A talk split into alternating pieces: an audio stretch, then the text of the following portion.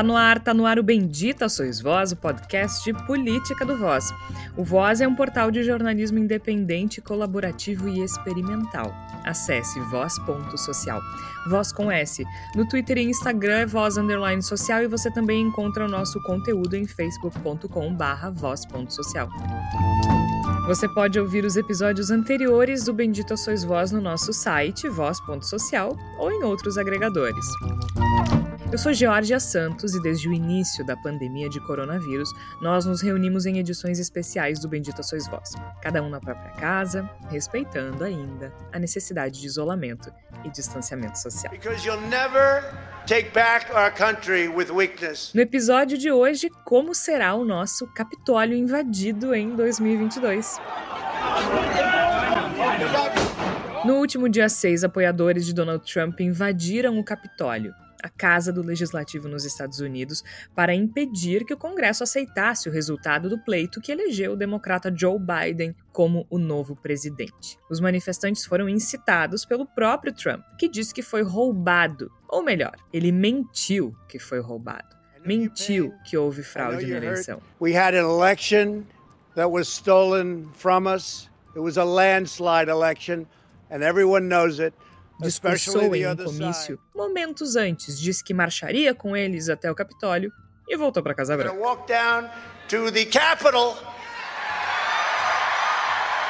And we're going to cheer on mas não termina por aí, porque o episódio inédito na história da política dos Estados Unidos andou dando ideias a Jair Bolsonaro. Nós não tivemos o voto impresso em 22, uma maneira de, de, de auditar o voto, nós vamos ter problema pior do que os Estados Unidos. O problema é que enquanto Bolsonaro se preocupa com 2022, o coronavírus avança no Brasil, deixando um rastro de mais de 200 mil mortos e poucas perspectivas de vacina no curto prazo. O ministro da Saúde, Eduardo Pazuello, é a cara da tragédia. Segundo ele, vamos nos vacinar, dia. sim. A vacina vai começar no dia D, na hora H. No dia D, na hora H, no Brasil. Que bom ter um ministro que manja de logística, hein? Para discutir esses e eventualmente outros assuntos estão ao meu lado a jornalista Flávia Cunha e os jornalistas Igor Natush e Tércio Sacol. Flávia Cunha o dia D tá chegando, será? Porque nada como planejamento, não é mesmo? Seja bem-vinda. Pois é, o nosso ministro especialista em logística, né, tá saindo muito bem, né? Só que não. Uh, mas eu lembrei, sabe, quando eu vi essa manchete aí falando do dia D, eu vi o videozinho do Pazuello falando essa frase brilhante, né? Eu lembrei de uma música da banda gaúcha Acústicos e Valvulados, que o nome da música é O Dia D é Hoje. Só que a gente sabe que esse nosso dia D em relação à vacinação está muito distante, tá? não vai ser hoje, não vai ser amanhã. Né? É uma pena que a, a, a fala do Pazuello não tenha uma referência com essa música composta pelo Paulo James, que é o baterista da banda. Uh, mas brincadeiras à parte, eu acho que realmente é um cenário bem difícil que a gente está enfrentando, sabemos, né?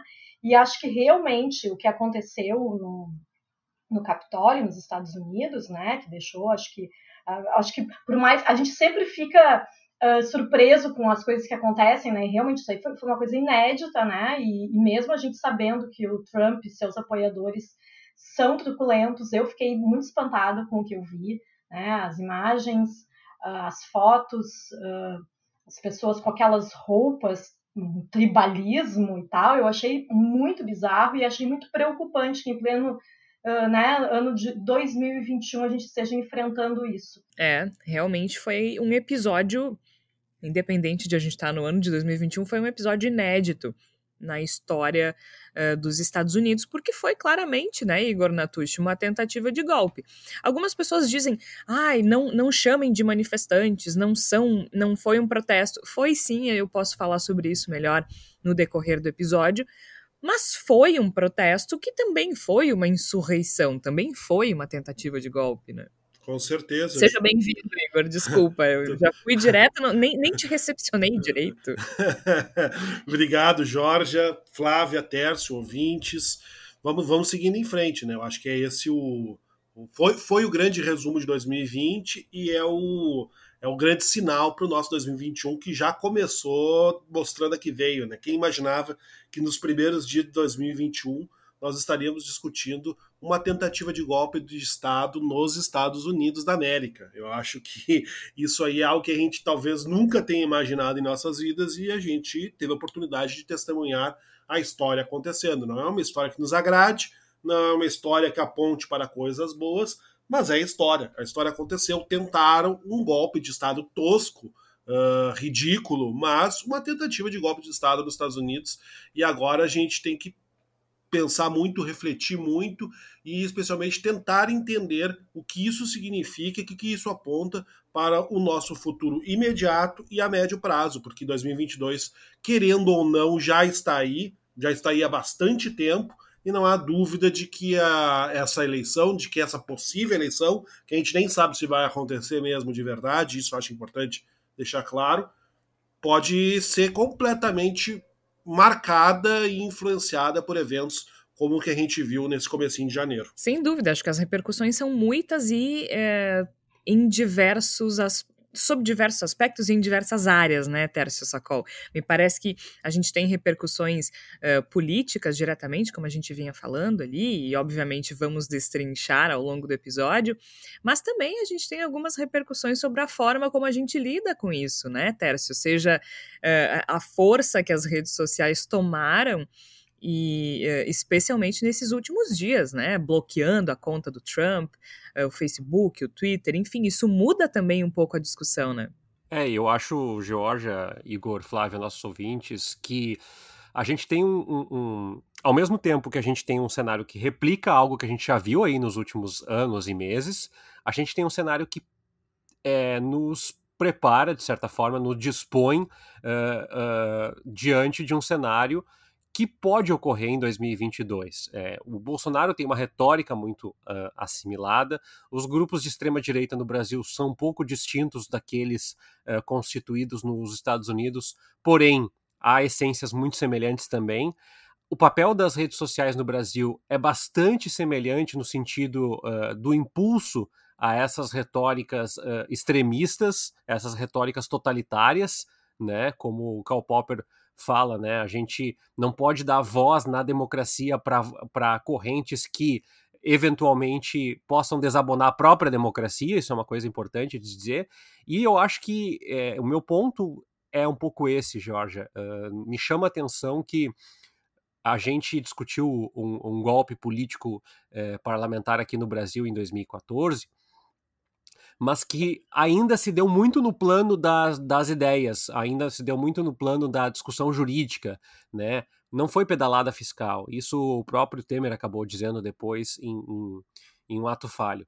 Uh, de qualquer forma, nós temos um outro cenário. Os golpes de 2020, 2021, 2022, eles se insurgem a partir, uh, através e uh, diante das redes sociais. E acho que o Facebook e o Twitter uh, não só se manifestaram de forma muito tardia, como, uh, como já dizem inúmeros documentários aí, uh, vidas foram ceifadas em nome dessa pretensa liberdade, que é a liberdade que, na realidade, acaba com a própria proposta de democracia que nós vivenciamos desde a ascensão do iluminismo. Né? É, tu citaste o paradoxo do, da, da, intolerância do Karl Popper, né, que a grosso modo diz que não podemos tolerar a intolerância. Então, a gente vive um momento em que isso precisa ser refletido. Agora, vamos botar ordem nessa bagaça aqui uh, para entender um pouquinho dos, dos eventos do dia 6 de janeiro. Que dia 6 de janeiro foi o dia em que ocorreu esse, pro, esse protesto nos Estados Unidos, em que houve uma tentativa bem sucedida de invasão do Capitólio durante a sessão que basicamente ia legitimar o resultado das eleições, uh, a, uh, as eleições dos Estados Unidos, né? Isso foi, foi muito difícil de entender. Não sei para vocês, mas eu achei bastante, bastante complexo uh, enquanto a coisa começava a acontecer. De repente pipocam uns tweets aqui ali, meu Deus, o que, que tá rolando? Aí coloca na CNN, o, com o perdão da expressão aos nossos ouvintes, o pau comendo, né? E, e, e aquela coisa assim, ninguém entendendo. E era muito, muito interessante é, de perceber os jornalistas também chocados e, e surpresos uh, alguns políticos republicanos, porque foi um episódio inédito. E para a gente tentar entender também e nos ajudar a entender, nós do Voz, nós recorremos a uma ajuda, então, dos Estados Unidos, né? Alguém de lá para nos explicar o que estava acontecendo. E nós entramos em contato com o professor David Mayer, ele é um especialista em protestos, especialmente protestos em solo americano.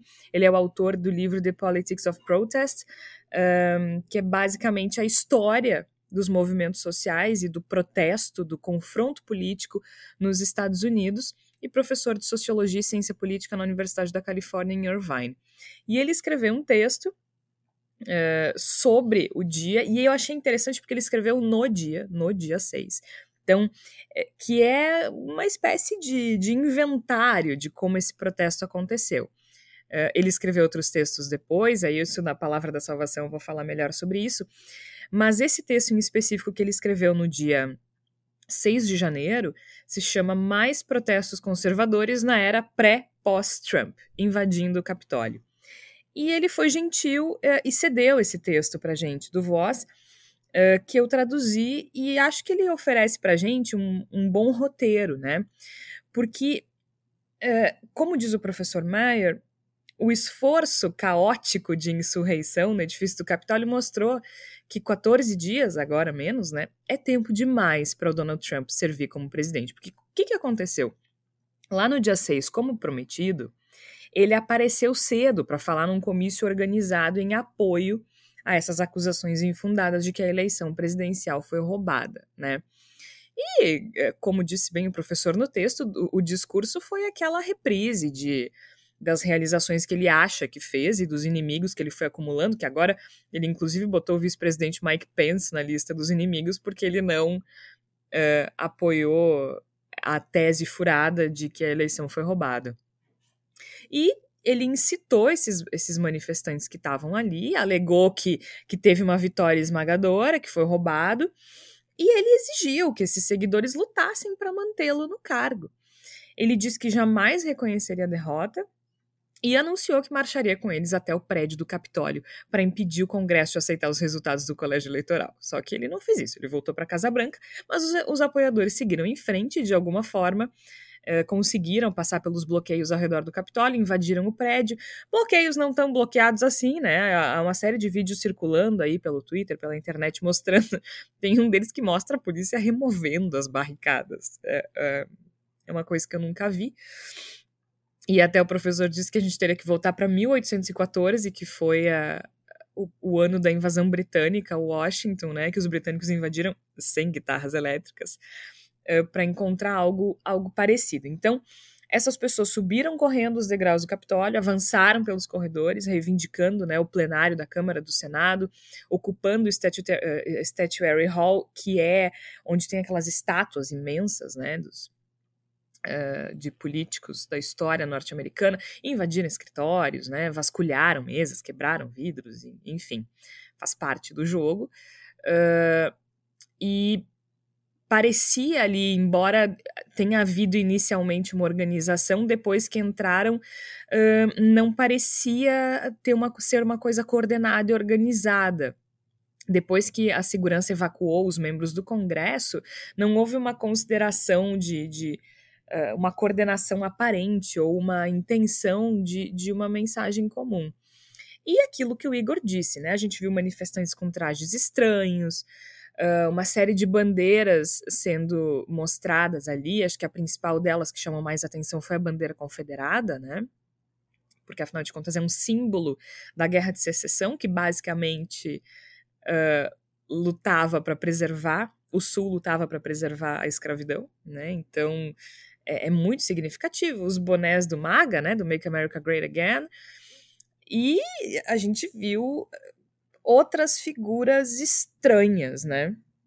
E isso, claro, gerou esse acesso fácil, uh, levantou uma série de questões sobre policiamento, e acho que a principal delas que ficou bastante clara para a gente foi como uh, esses bloqueios, prisões, espancamentos, tiros, tudo isso veio muito, de, muito, muito lentamente, né? Muito depois.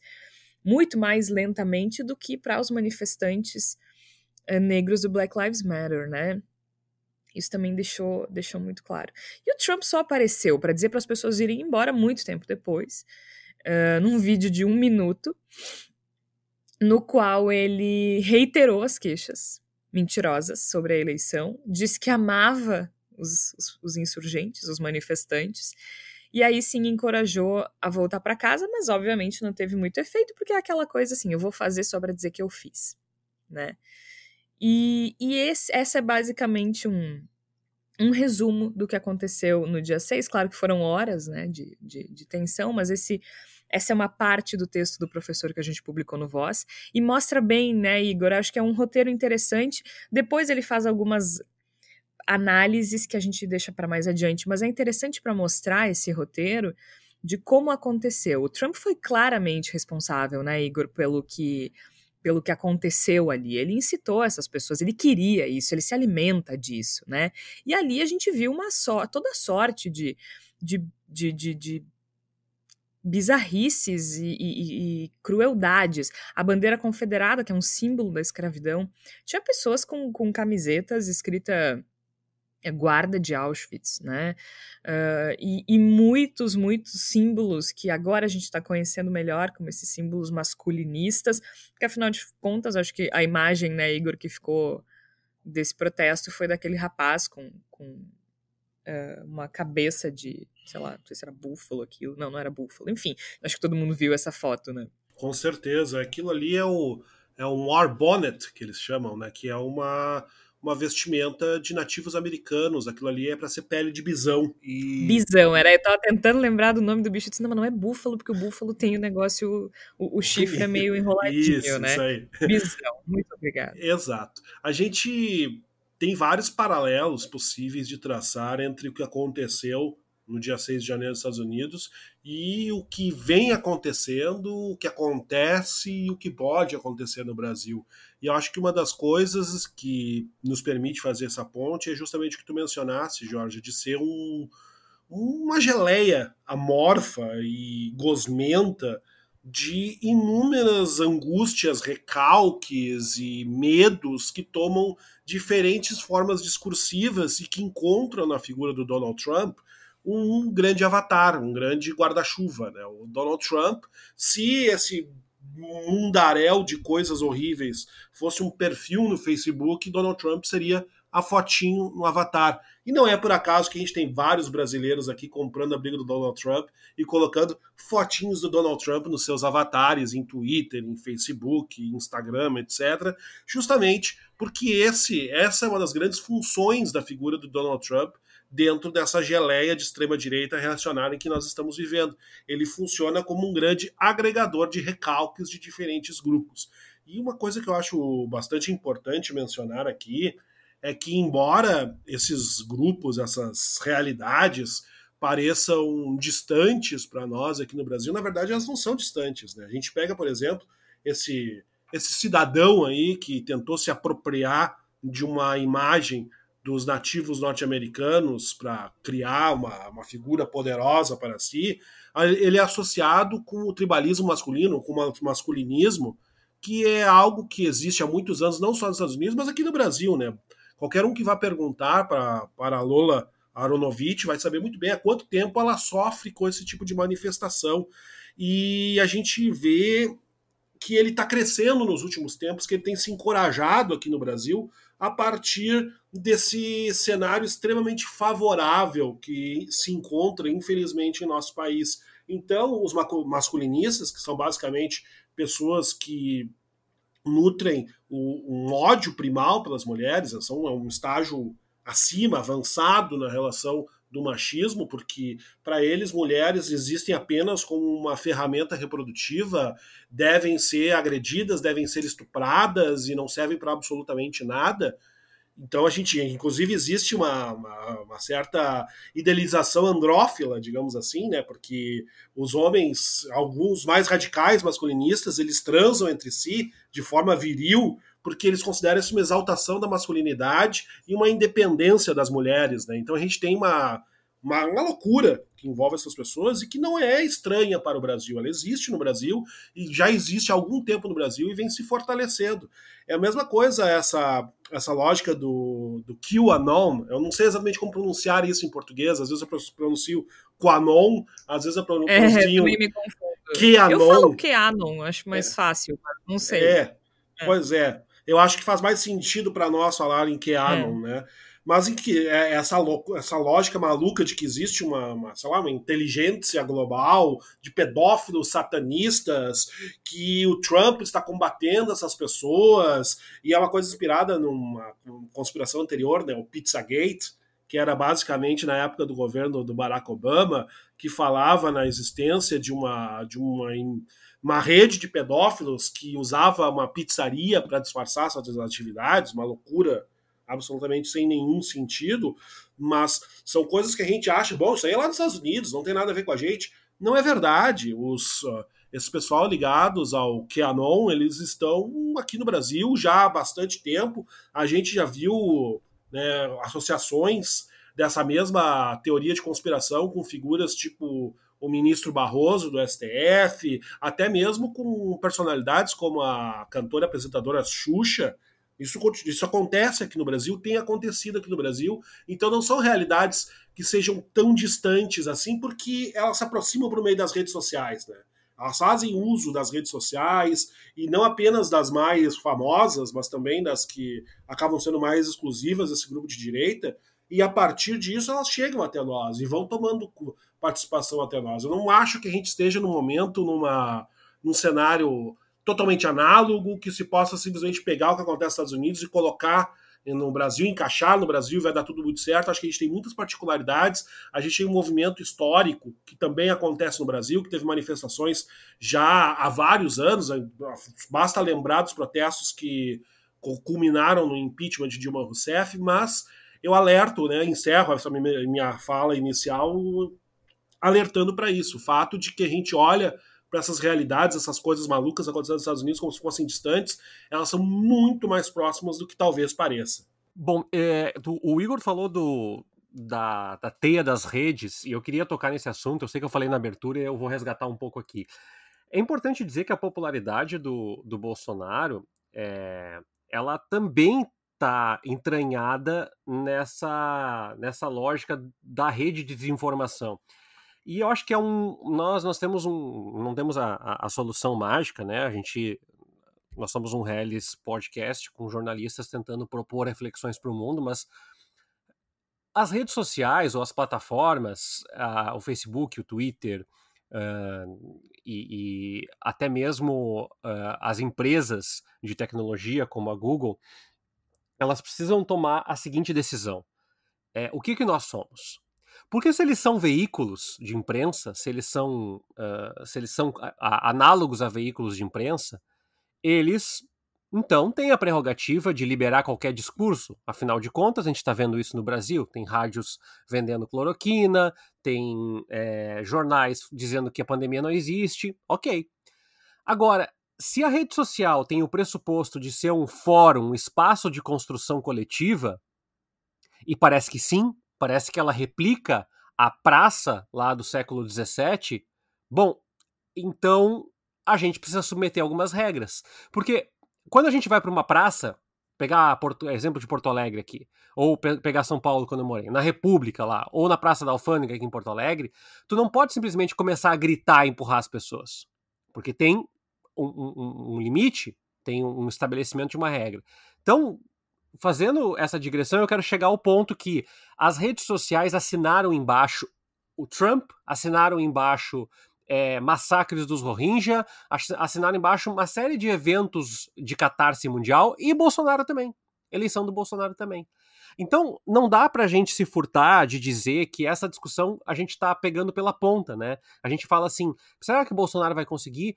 O poder que nós delegamos a empresas como Facebook, como Twitter, como o WhatsApp, e, e agora esse contrato de WhatsApp e, e, Twitter que a gente vai ter que confirmar, que entrega os nossos dados de uma forma muito mais taxativa do que era anteriormente, eles nos dão um indicativo de que a nossa vida ela está cada vez mais franqueada a essas plataformas. Nós somos cada vez mais um número. um número que consome, mas um número. E dado isso, eu queria colocar. Quando a gente faz a pergunta sobre o Capitólio de 2022 no Brasil, Georgia, eu acho que a resposta eu, eu não tenho como dar, mas eu tenho como colocar um, um, um fator, né, um, um indexador, que é tanto quanto essas plataformas se furtarem de discutir o papel que elas têm nesse processo dessa construção democrática. Porque não adianta a gente invocar instituições, Rodrigo Maia, uh, Superior, uh, Supremo, uh, eh, STJ e, e polícias e exército, porque essas instituições, além da sua falibilidade, além do seu, do seu limite, do seu recurso financeiro que é restrito, têm uma outra questão, que é elas têm uma, um, um, tamanho que hoje é menor do que a plataforma. É menor do que o Facebook movimenta de pessoas.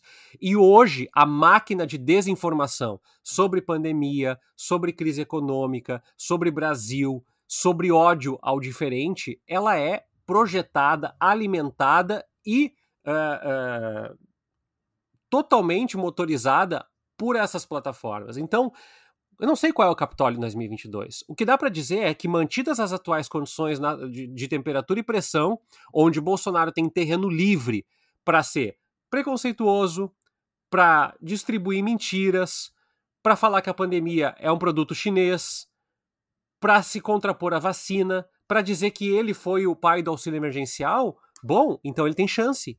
E, e, o Capitólio dele pode ser a invasão do Congresso, a destruição do Congresso, pode ser a morte de pessoas, porque afinal de contas, se não teve nenhum efeito, nenhum impacto matar 203 mil pessoas no Brasil, matar 20, 30 pessoas lá no Congresso não vai dar nenhum efeito em 2022. Pelo contrário, vai ter aplauso nas redes. Então, é, eu sei que eu estou sendo um pouquinho reducionista e redundante até, mas para mim, o indicativo dessa crise, desse colapso, e por que é tão importante falar Estados Unidos? Ah, só fala Estados Unidos, a crise no Brasil. É que Estados Unidos é uma referência de protótipos democráticos para as democracias ocidentais, sobretudo as da América Latina né? Porque nós estamos no mesmo continente. Então, é, é, é, essa grande dimensão que eu queria colocar. Eu acho que não tem como dissociar o resultado, inclusive de o Brasil, que a gente pode eleger, que a gente pode construir em 2022, 24, 27, 30, 40, não sei, é, em relação ao pa papel de poder que essas instituições têm. Porque a minha sensação é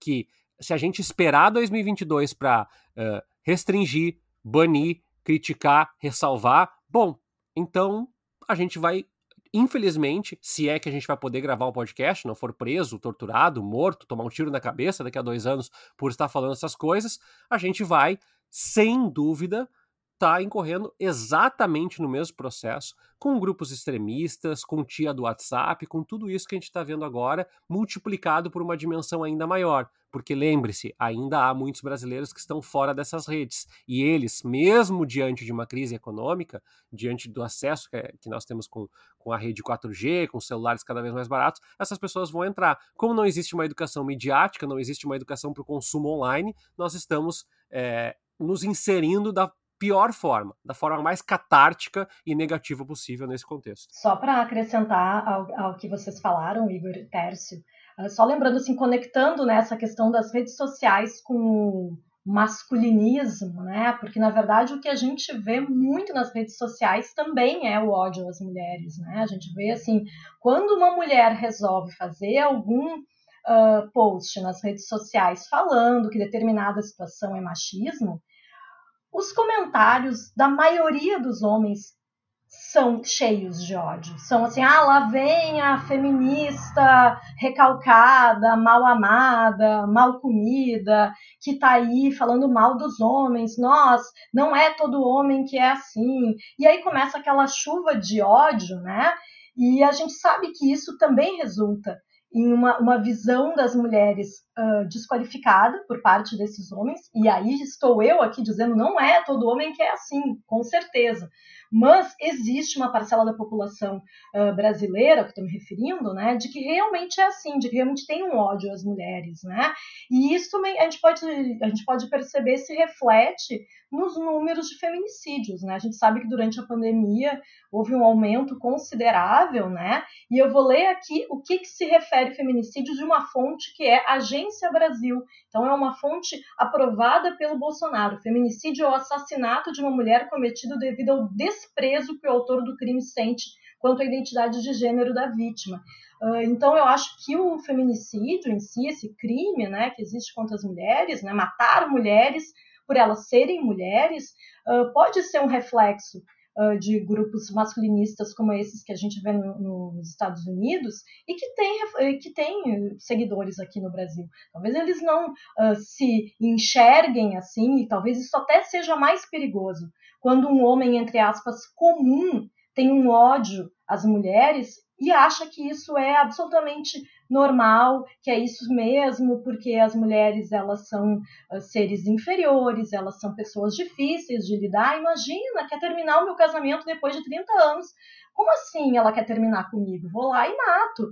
É, é isso, sabe? Eu acho que é, existe uma, uma questão que vai Uh, além da política, né? Porque talvez ela seja inspirada por uma figura uh, tosca, que nem o Bolsonaro no poder, mas que acaba sendo realmente um chorume que está na nossa sociedade, entranhado, né, que é esse machismo estrutural, e que realmente é muito preocupante para a vida das mulheres e, pra, e também para todos nós, né, para todas as pessoas que têm uma preocupação com igualdade de gênero, tem uma preocupação de que haja realmente uma, uma sociedade em que as coisas sejam justas, porque eu acho que é isso que a gente está vendo agora, é, é, é, a exaltação da violência e do ódio, seja nas redes sociais, seja um, na, dentro da casa de algumas pessoas, né? E isso é extremamente preocupante. Na verdade, isso é. Se a gente olhar para o Trump e para o Bolsonaro, eles são isso, eles representam isso, né? É, é por isso que essas pessoas estão tão dedicadas a, a, a mantê-lo no poder. Porque é o mundo, o mundo em que elas querem viver só é possível por meio de pessoas como Trump e Bolsonaro. E como o Tércio disse muito bem, isso é levado a uma potência muito perigosa pelas redes sociais, porque a gente passa a não ter controle. E quando eu digo a gente, eu tô falando das pessoas de maneira geral. A gente tem pouquíssimo controle sobre aquilo que a gente lê, aquilo que nos é apresentado. E a gente não tem, não nos é ensinado como lidar com esse fluxo de informação. E o Tércio lembrou muito bem da importância do media literacy, né, da, do, do, do alfa, da alfabetização midiática, porque a gente precisa aprender a lidar com as informações que chegam até a gente. E isso é. Esse, em caso de protesto, então, gente, isso é fundamental. Eu até, depois na, na palavra da salvação, eu falei para vocês que tem algumas recomendações, né? Mas uma das coisas que o professor falou no texto, esclarecendo é, alguma, alguns pontos sobre o dia de o dia 6 de janeiro, ele disse que naquele momento, e lembrando que ele escreveu no dia, né? Naquele momento, por mais sérias e bem intencionadas que fossem as reportagens, a gente não podia uh, confiar 100%, né, ser totalmente, elas não teriam como ser totalmente fidedignas porque estavam reportando no calor dos acontecimentos, né? Então era importante esperar para ter uma história mais completa e esclarecer essas implicações. E a gente vê isso acontecendo muito aqui, né, Igor? Uh, nós que fomos repórteres e, e somos e fomos, fomos repórteres durante 2013, que cobrimos os protestos de junho de 2013 no Brasil e depois, subsequente, os de 14, 15, 16, é muito difícil cobrir um protesto ao vivo, no calor do momento, tentar entender o que está acontecendo. Eu me senti tão. Uh, eu não sei se a palavra é irresponsável, mas eu senti que, enquanto repórter, cobrindo 2013, eu fiquei devendo para os ouvintes porque eu não sabia o que estava acontecendo, eu não entendia aquilo. Eu não entendia as performances, os repertórios, os motivos. E, inclusive, foi o que me fez buscar informação. Eu fui estudar. fui parar num doutorado, fiz uma tese sobre a relação da mídia com, com confronto político e como a mídia eh, costuma retratar os protestos. E me chamou a atenção dessa vez o seguinte: a gente está muito acostumado. A minha tese, por exemplo, é sobre o tratamento da mídia aos protestos pós-2014. Porque a gente está pensando, isso é muito importante também, a gente está pensando aqui no Capitólio, o nosso Capitólio em 2022, mas a gente já teve uma prévia A gente já sabe o que acontece quando o perdedor questiona as eleições, porque foi o que o Aécio fez em 2014. O que o Trump está fazendo agora, o Aécio fez em 2014, só que ele fez de uma forma mais limpinha. Né? Ele foi para o Tribunal Superior Eleitoral e, de, e ali, foi ali, a partir daquele questionamento, no final de 2014, que começam os protestos. Em 2015 vem o primeiro grande protesto em março e aquilo vai aumentando até a saída, até o impeachment da presidenta Dilma Rousseff. Uh, mas voltando para a questão da, da, mídia e dos protestos, né? A gente tem muita dificuldade para entender isso.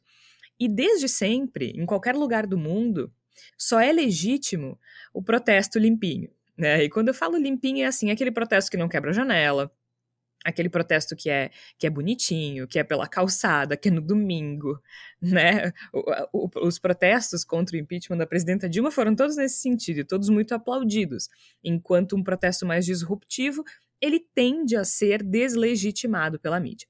A questão é que normalmente esse protesto mais disruptivo ele é ele está sempre mais associado a repertórios da esquerda, enquanto isso aqui no Brasil, né? enquanto esse protesto mais uh, uh, ajeitadinho, ele está mais vinculado à direita. O que aconteceu nos Estados Unidos foi um pouco diferente. Esse protesto disruptivo foi da direita. Só que aí, de repente, algumas pessoas que uh, se incomodam com o tratamento que a mídia dá aos protestos legítimos da esquerda brasileira, de repente estavam reproduzindo essas esses estereótipos, dizendo que aquilo, que eles não eram manifestantes, que aquilo não era protesto. Mas era, gente. Isso é muito importante de a gente entender. Assim, se a gente fala que não pode defender vidraça, a gente também tem que ter cuidado. Sim, era um, uma tentativa de golpe. Foi gravíssimo, porque eles interromperam uma sessão que estava justamente legitimando a eleição. Então, isso tem camadas e mais camadas que implicam numa, numa instabilidade política gigante. Mas não significa que não tenha sido um protesto. O Biden falou: isso não é protesto, isso é insurreição. E muitos jornalistas foram no caminho. Vi muitos jornalistas americanos e jornalistas brasileiros dizendo que não foi protesto. Foi protesto. Se a gente diz que não foi protesto isso, a gente está dizendo que quem quebra uma janela por outro motivo também não é protesto. E eu, inclusive, eu fiquei, eu fiquei assim, é, intrigada com essa questão. E quando eu entrei em contato com o professor Maier, justamente para é, para falar sobre o texto dele, eu aproveitei e perguntei. Eu disse, professor, muita gente está indo na carona do Biden dizendo que não foi um protesto. É, dizendo que, que, que se tratou de uma insurreição. Mas, para mim, se trata das duas coisas. São as duas coisas. E eu disse: eu posso estar errada, me corrija, por favor, se eu estiver errado, tenho muito que aprender mas me parece que foi um protesto, com objetivos horríveis, mas ainda um protesto. E, e, e me parece que é uma constante que a gente apenas permite que se chame de protesto o protesto que a gente considera que tenha um propósito nobre e um repertório limpinho. E isso vale para todos os lados. E tá equivocado. E ele ainda me respondeu: Uh, que existe muita discussão uh, entre acadêmicos dos, dos, movimentos sociais sobre o nome apropriado, mas que é basicamente isso, sim. Né? Sim, são protestos. Uh, eram manifestantes.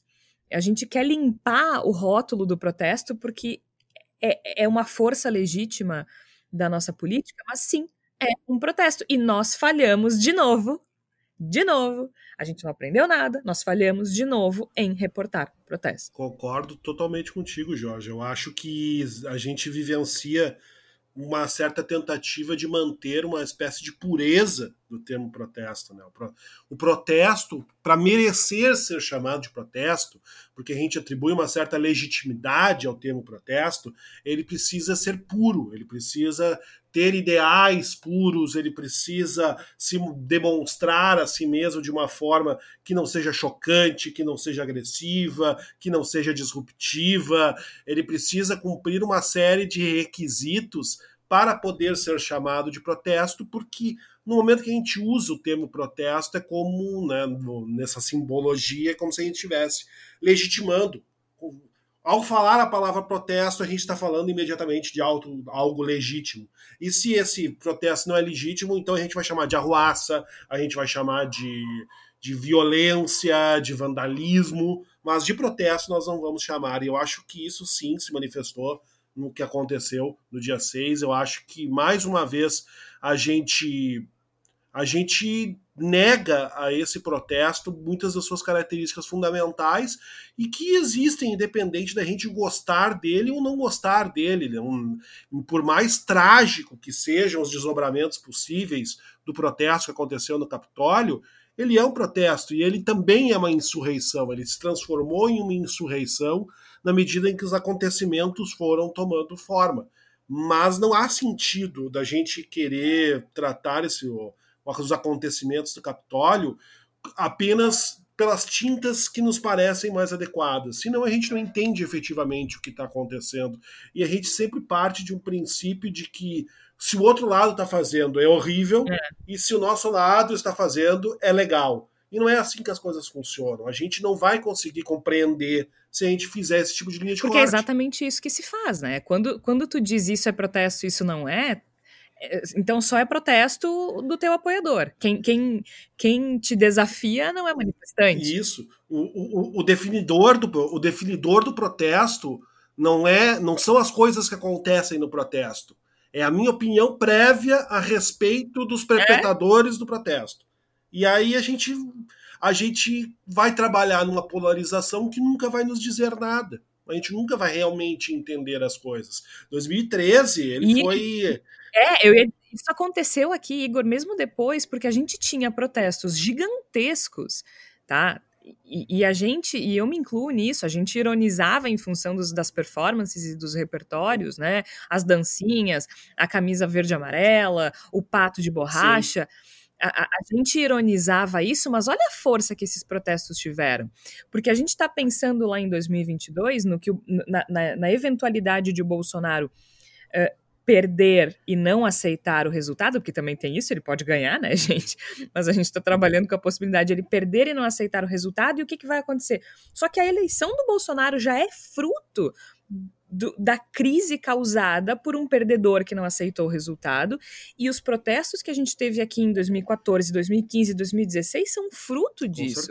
A gente já teve o nosso Capitólio invadido de certa forma, só que de uma forma completamente diferente. A gente não levou a sério, a gente riu do pato de borracha. Olha a merda que a gente tá agora. Exatamente, e foram protestos que foram, entre aspas, puros, foram retratados por boa parte da, da mídia, da imprensa, como protestos limpinhos, protestos que respeitaram as autoridades policiais, que não promoveram quebra-quebra, que aconteceram no domingo e, portanto, não causaram problemas ao trânsito. Foram protestos bem comportados, por assim dizer, e por isso receberam, inclusive, em alguns veículos, tinha o serviço dos protestos, né? tinha horário, lugar de. Foram protestos. Né, horário. Autorizados.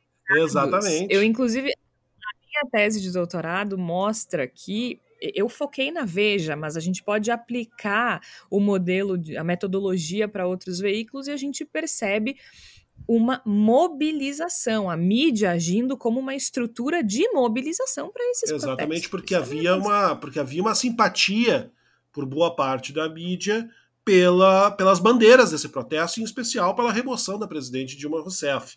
Então, eles se tornavam legítimos. E a gente ficar legitimando protestos a partir da nossa visão prévia a respeito deles, a gente não vai compreendê-los, e compreendê-los é algo fundamental. E já passando a bola para o Tess, para a Flávia, esse assunto eu me empolgo, se deixarem eu falar, eu fico falando até amanhã. A gente fica aqui Exatamente, a gente fica trocando bola aqui para sempre. Mas só para reforçar uma coisa que tu falaste, Jorge, que eu acho muito importante a gente mencionar aqui, Aécio Neves. Aécio Neves é uma das figuras mais nefastas da República Brasileira, é responsável direto por boa parte da desgraça da qual nós estamos mergulhados, porque ele foi, sim, o grande artífice, a grande figura pública que deu início ao questionamento do regime democrático que gerou toda essa desgraça na qual nós estamos mergulhados. Ele não pode nunca, jamais ter esse papel lamentável esquecido. É, eu acho que só colocando um, um, um ingrediente nessa discussão é, é a gente está tentando projetar 2022, e eu concordo com o Jorge, a gente não pode sequer dizer que o Bolsonaro não vai ter chance, mas Uh, levando em conta o atual cenário, derretimento de popularidade possível, porque, como eu falei, ele também tem uma base de apoio com, com referência nessa desinformação sustentada das redes, a grande questão é que tem muitas frentes para se atacar. Claro que a gente fala das instituições, a gente brinca com elas, mas é importante que as instituições tenham alguma, alguma musculatura para fazer enfrentamento. E é muito, é muito, muito, muito importante que do lado do, lado do jornalismo a gente, é, eu, eu, meu, a minha proposição é não adianta. Em alguns momentos a gente fala assim: ah, tem que dar a fala dos, dos líderes com contexto. Não. Eu acredito que algumas falas do Bolsonaro não devem virar notícia. Ponto. Ponto. Ah, mas a urna vai ser fraudada. Não fala isso. Não dá voz a isso. É, é, a imprensa americana, eu não acompanho tanto os Estados Unidos assim, eu até é, assisto CNN, converso com alguns uh, amigos que moram lá, mas uh, eu sei que isso caiu a ficha principalmente nessa reta final, né, nesse ano de 2020. Então, uh, dada essa circunstância, isso é uma coisa, fortalecimento das instituições, a imprensa reagindo da forma mais adequada. Agora, não há como refletir e olhar de forma ordenada e falar de trabalho de base, de política, sem que haja o mínimo de discussão, reforço, é, sobre como essa polarização foi forjada. É, perceba que a gente é, não tem exatamente a ideia de um movimento anti-ciência ou anti-urna eletrônica tão forte em 2002, por exemplo. Né? Isso vem ganhando notoriedade, isso vem ganhando musculatura. E essas plataformas elas não só estão ganhando dinheiro, popularidade, audiência com isso, como estão eh, é, alimentando. E, de novo, tem vidas que estão custando isso. Quando uma pessoa resolve que não vai sair com máscara é, em nome da sua liberdade e ela encontra eco nos grupos de WhatsApp dela, e ela sabe que isso não vai ter restrição, e as pessoas falam, ah, mas eh, evocando a liberdade. De novo. Ela encontra eco na presidência da República. Exato, mas aí que tá. A, a minha grande sensação é que o golpe do Capitólio do Brasil em 2022 ele já está sendo forjado há muito tempo. É, no dia seguinte à eleição do Jair Bolsonaro.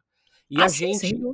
É, e a gente tem é, é, sido pouco prático no sentido. Claro, eu, eu acredito que as instituições precisavam de um tempo para reconhecer. Acho que o STF está entendendo um pouco melhor a dinâmica das coisas, a Câmara está entendendo o seu processo. Ah, tu está defendendo? Não, estou dizendo que o Brasil está encontrando os seus próprios meios. A gente também não pode ilustrar a vida como se os Estados Unidos fossem a, a grande referência. Mas assim, a gente está encontrando nossos próprios meios, a imprensa, o Supremo, a Câmara, as prefeituras, ok?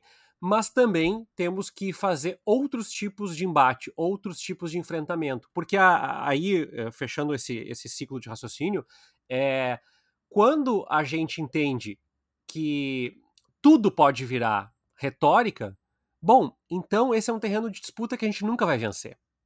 Se a gente é, discute ontem, diz assim, ah, não, não é culpa de ninguém a Ford ter ido embora do Brasil. Não, tem culpas. Várias então, culpas. Tércio, me diz, o Bolsonaro mandou a Ford embora? É, não, na realidade. quem, assim, é, quem é gaúcho vai entender melhor a piadinha, mas tudo bem. É, para quem não é daqui do Rio Grande do Sul, o governador Olívio Dutra foi massacrado por décadas uh, por ter perdido, entre aspas, a Ford. Eu morava em Guaíba nessa época, então vivi muito de perto essa situação. E é, é, muito interessante tocar nesse ponto, nesse aspecto político, social aí, porque a, as multinacionais, independente da preferência. É muito engraçado isso, né, Jorge? Só fazendo esse parênteses. Os liberais uh, uh, evocam a bandeira da Ford para dizer: tá aí, ó, não dá para dar subsídio para ninguém. Os desenvolvimentistas uh, falam: tá aí, ó, o subsídio tá dado de forma errada. Mas tá todo mundo contra a ideia do subsídio massivo, que é aquela coisa do imposto a fundo perdido. E é impossível não colocar isso em perspectiva. O Brasil alimentou uma indústria automobilística há mais de 50 anos e o Brasil não tem uma única marca nacional. E para quem é liberal e daqui a pouco está me ouvindo dizendo assim, mas eu não acho que tem que ter uma marca nacional. Ok, mas aí alimentou subsídios e não teve uma contrapartida. Então tu alimenta subsídios e diz, olha, tu vai ficar pelo menos 70 anos gerando emprego aqui no Brasil. Não teve essa contrapartida. Então todo esse contexto, toda essa lógica eh, nos mostra mais uma coisa quando as coisas acontecem no governo Bolsonaro, ele consegue, via retórica, refutar. E perceba, uh, está construindo. Uh, as pessoas falam assim: ah, o Bolsonaro. Eu falei isso, inclusive. Bolsonaro está mais isolado para 2022. Eu não tenho certeza se isso é uma coisa ruim para ele. O discurso de isolacionismo é um discurso que reforça o vitimismo da direita que está isolada é, pelo globalismo mundial. E Tércio, mais do que isso, reforça que ele é um homem de fora do sistema. Isso. Que ele não faz parte de conchavos, que ele não faz Exato, parte de outsider. políticos. outsider. É o outsider. Ele é presidente, é outsider.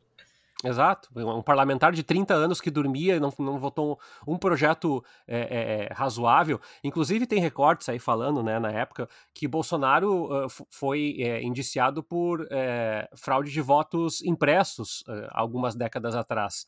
Então, também dá um indicativo de por que essa retórica, essa bravata de ele tentar resolver com voto impresso uma eleição para que não se pareça nos Estados Unidos, que tem voto impresso. Bom, mas não dá para procurar lógica num discurso tão irracional, tão absurdo, né? Tão uh, uh, sem evidência como é o do Bolsonaro. E aí é outra coisa que eu queria fechar. A gente combater com evidências é muito importante, mas só combater com evidências também eu acho que nós batemos no teto. Chegamos ali e diz assim: olha, amigo, perceba, tem 10 mil artigos publicados dizendo que a cloroquina não é efetiva. Ah, mas os artigos são comunistas. Bom, então nós temos que achar uma nova barreira. Como é que vencer? As pessoas estavam. Uh, eu vi hoje em algumas redes sociais pessoas dizendo: ah, e os metalúrgicos que apoiaram o Bolsonaro? Os metalúrgicos que apoiaram o Bolsonaro, em grande parte no, no ABC paulista também, eles em grande parte, absorveram o discurso de que o PT é responsável pela derrocada econômica do Brasil. E se nós entendermos que devemos abandonar essas pessoas à sua própria sorte e que esse discurso é irreversível, bom, essas pessoas vão fazer parte desse quanon brasileiro, daqui a pouco de vozes que estão sendo é, cada vez mais isoladas e, e, e só pegando essa referência, os Estados Unidos teve o Pizzagate, para quem não sabe, pesquisa aí na, na internet, no Google, uh, que há um cara que chegou a invadir uma pizzaria porque tinha uma denúncia de tráfico internacional de crianças, uma, uma, uma coisa, uh, um descalabro, um absurdo. Mas esses uh, absurdos estão circulando de toda ordem aqui. Se você conversar com pessoas mais a fundo, você vai encontrar esse absurdo circulando também. Então, eu acho que para que a gente não tenha um Capitólio em 2022, a gente vai ter, é fato, mas para que a gente não tenha uma dimensão uh, uh, que seja irreversível, a gente precisa atacar várias formas ao mesmo tempo. E para isso também precisa acabar essa pandemia, né? Porque é uma desgraça ficar em casa e tentar discutir isso sem poder sair para rua e, e, agir também. Ainda tem isso, né? Porque a gente está aqui discutindo sobre 2022, mas a gente está vivendo no Brasil em 2021, no início de 2021, em que a pandemia não acaba, a média móvel de novos casos uh, de coronavírus no Brasil é a maior desde março. Então, não, não está passando, não, não está no finalzinho acho que não é nem segunda onda, né? A primeira nunca, nunca foi embora. E enquanto isso, Flávia Cunha, o ministro da Saúde, simplesmente ficou 15 dias sem aparecer, como a gente disse no último episódio. E quando apareceu, apareceu para falar bobagem. Mas a gente vai chegando ao final do programa na palavra da salvação, Flávia. Então, enquanto a gente, enquanto o dia D não chega e a hora H também não chega e a gente não consegue vacinar o bracinho para sair por aí se abraçando e protestando, que é que a gente pode ler, ver ou ouvir para passar o tempo enquanto a gente acumula raiva? Tá fofo, né? Tô, tô bem, bem otimista. Tá, poética, né?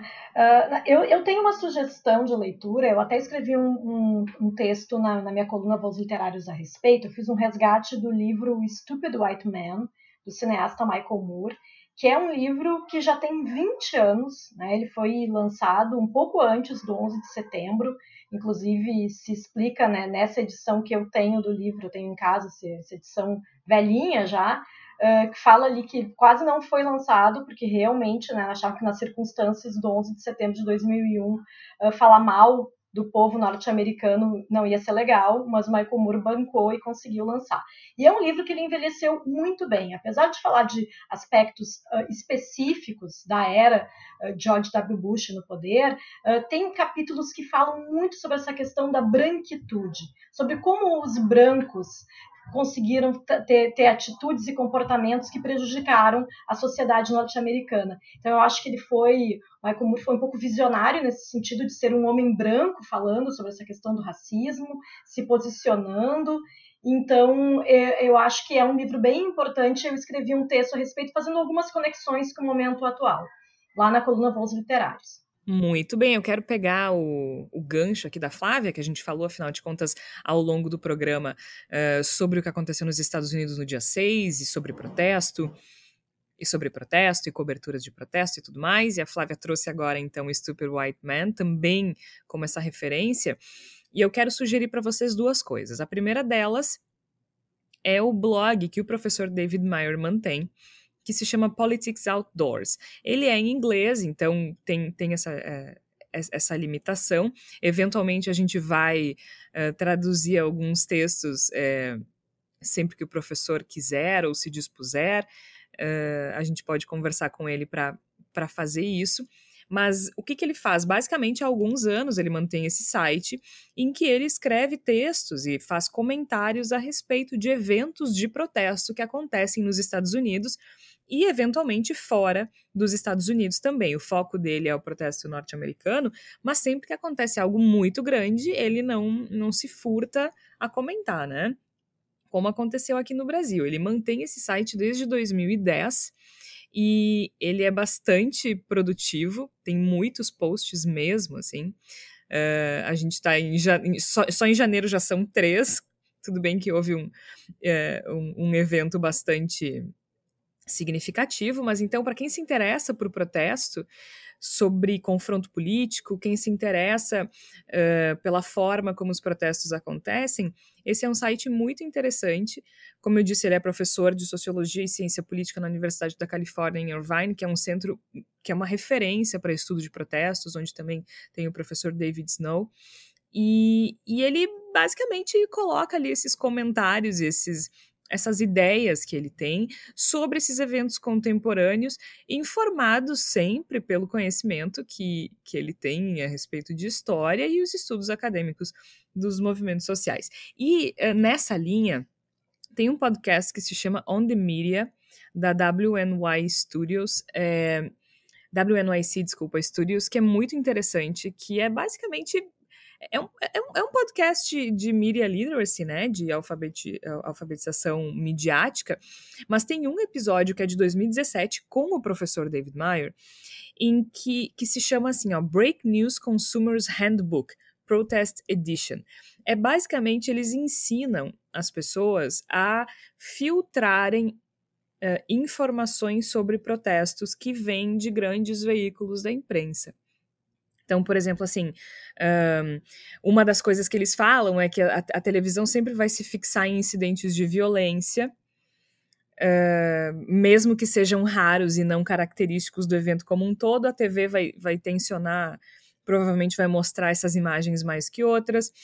Uh, os oponentes vão tentar deslegitimar os protestos, dizendo que eles foram pagos ou são desonestos, e quase sempre não é verdade. Enfim, esse podcast dá sugestões de como uh, consumir informação sobre o protesto na grande mídia. Então, acho que é bem, é bem interessante, se chama On the Media uh, Breaking News Consumers Handbook Protest Edition.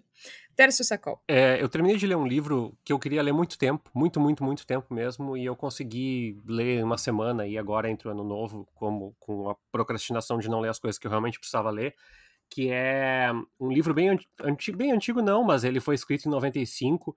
É, o livro chama O Mundo Assombrado pelos Demônios, é do Carl Sagan, que é um físico né, americano, já falecido, um dos maiores físicos da história recente.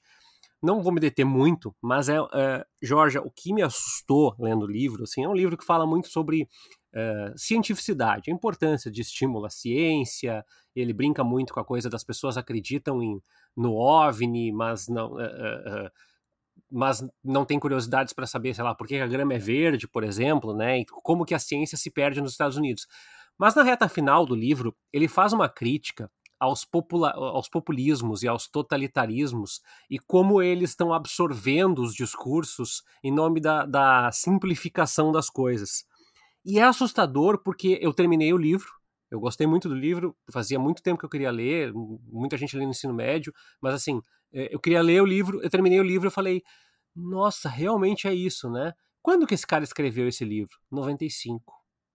O cenário que ele desenha em 95 é muito, mas muito, muito, muito predecessor do que a gente está passando agora em 2021. Talvez nem ele fosse tão pessimista assim, mas ele desenha exatamente o desestímulo à ciência, as escolas que ensinam mais para o resultado do que para, para, para a aprendizagem, uh, o desfinanciamento das universidades e dos centros de pesquisa, a liberalização dos institutos de, de, de pesquisa, inclusive nos Estados Unidos, a falta de estímulo, a curiosidade por parte dos jovens, e aí os impactos que isso tem. É muito interessante. É um livro pequenininho, né, uh, quer dizer, ele é pequenininho de tamanho, né? Ele tem suas 450 páginas, mas dá para ler muito rápido, assim, é de pegar na palma da mão, assim. Mas é, mas é um livro muito legal uh, e eu achei muito interessante o, o nexo que dá para fazer com o momento de agora. O que é muito triste, né? é. né? Se o cara conseguiu projetar em 95 o que a gente tá passando agora. Eu Mas... sinto isso quando eu leio Machado de Assis, sabe? Que é... Eu gosto muito de Machado de Assis e eu leio com frequência, e aí às vezes tem uma coisa, digo, gente, a gente poderia facilmente aplicar isso ainda na sociedade brasileira. Isso é tão triste, é tão deprimente. Pois é. E aí a minha, minha, minha dica foi essa também, e também para dizer para as pessoas que se forem comprar livros, é, prestigiem as livrarias locais das suas cidades, mesmo que elas custem 5, 10 reais a mais, porque elas estão passando momentos muito difíceis nessa pandemia. Tá dado o recado, muito bem, muito bem lembrado, Terço. E também valorizem o jornalismo profissional. A gente está vendo hoje um ataque à Repórter Brasil, uh, que faz reportagens interessantíssimas e brilhantes denunciando violações dos direitos humanos. O site foi uh, hackeado, e-mails ameaçando, e hoje a sede teve uma tentativa de arrombamento hoje no dia. A gente está gravando na terça-feira, dia 12 de janeiro. Então prestigiem o jornalismo de verdade e a Repórter Brasil é um bom exemplo. Eu sou Georgia Santos e estiveram ao meu lado a Flávia Cunha, o Igor Natush e o Tércio Sacol. O Bendito a Sois Voz é publicado sempre às quartas-feiras, às 5 horas da tarde. A gente volta na próxima semana. Até lá!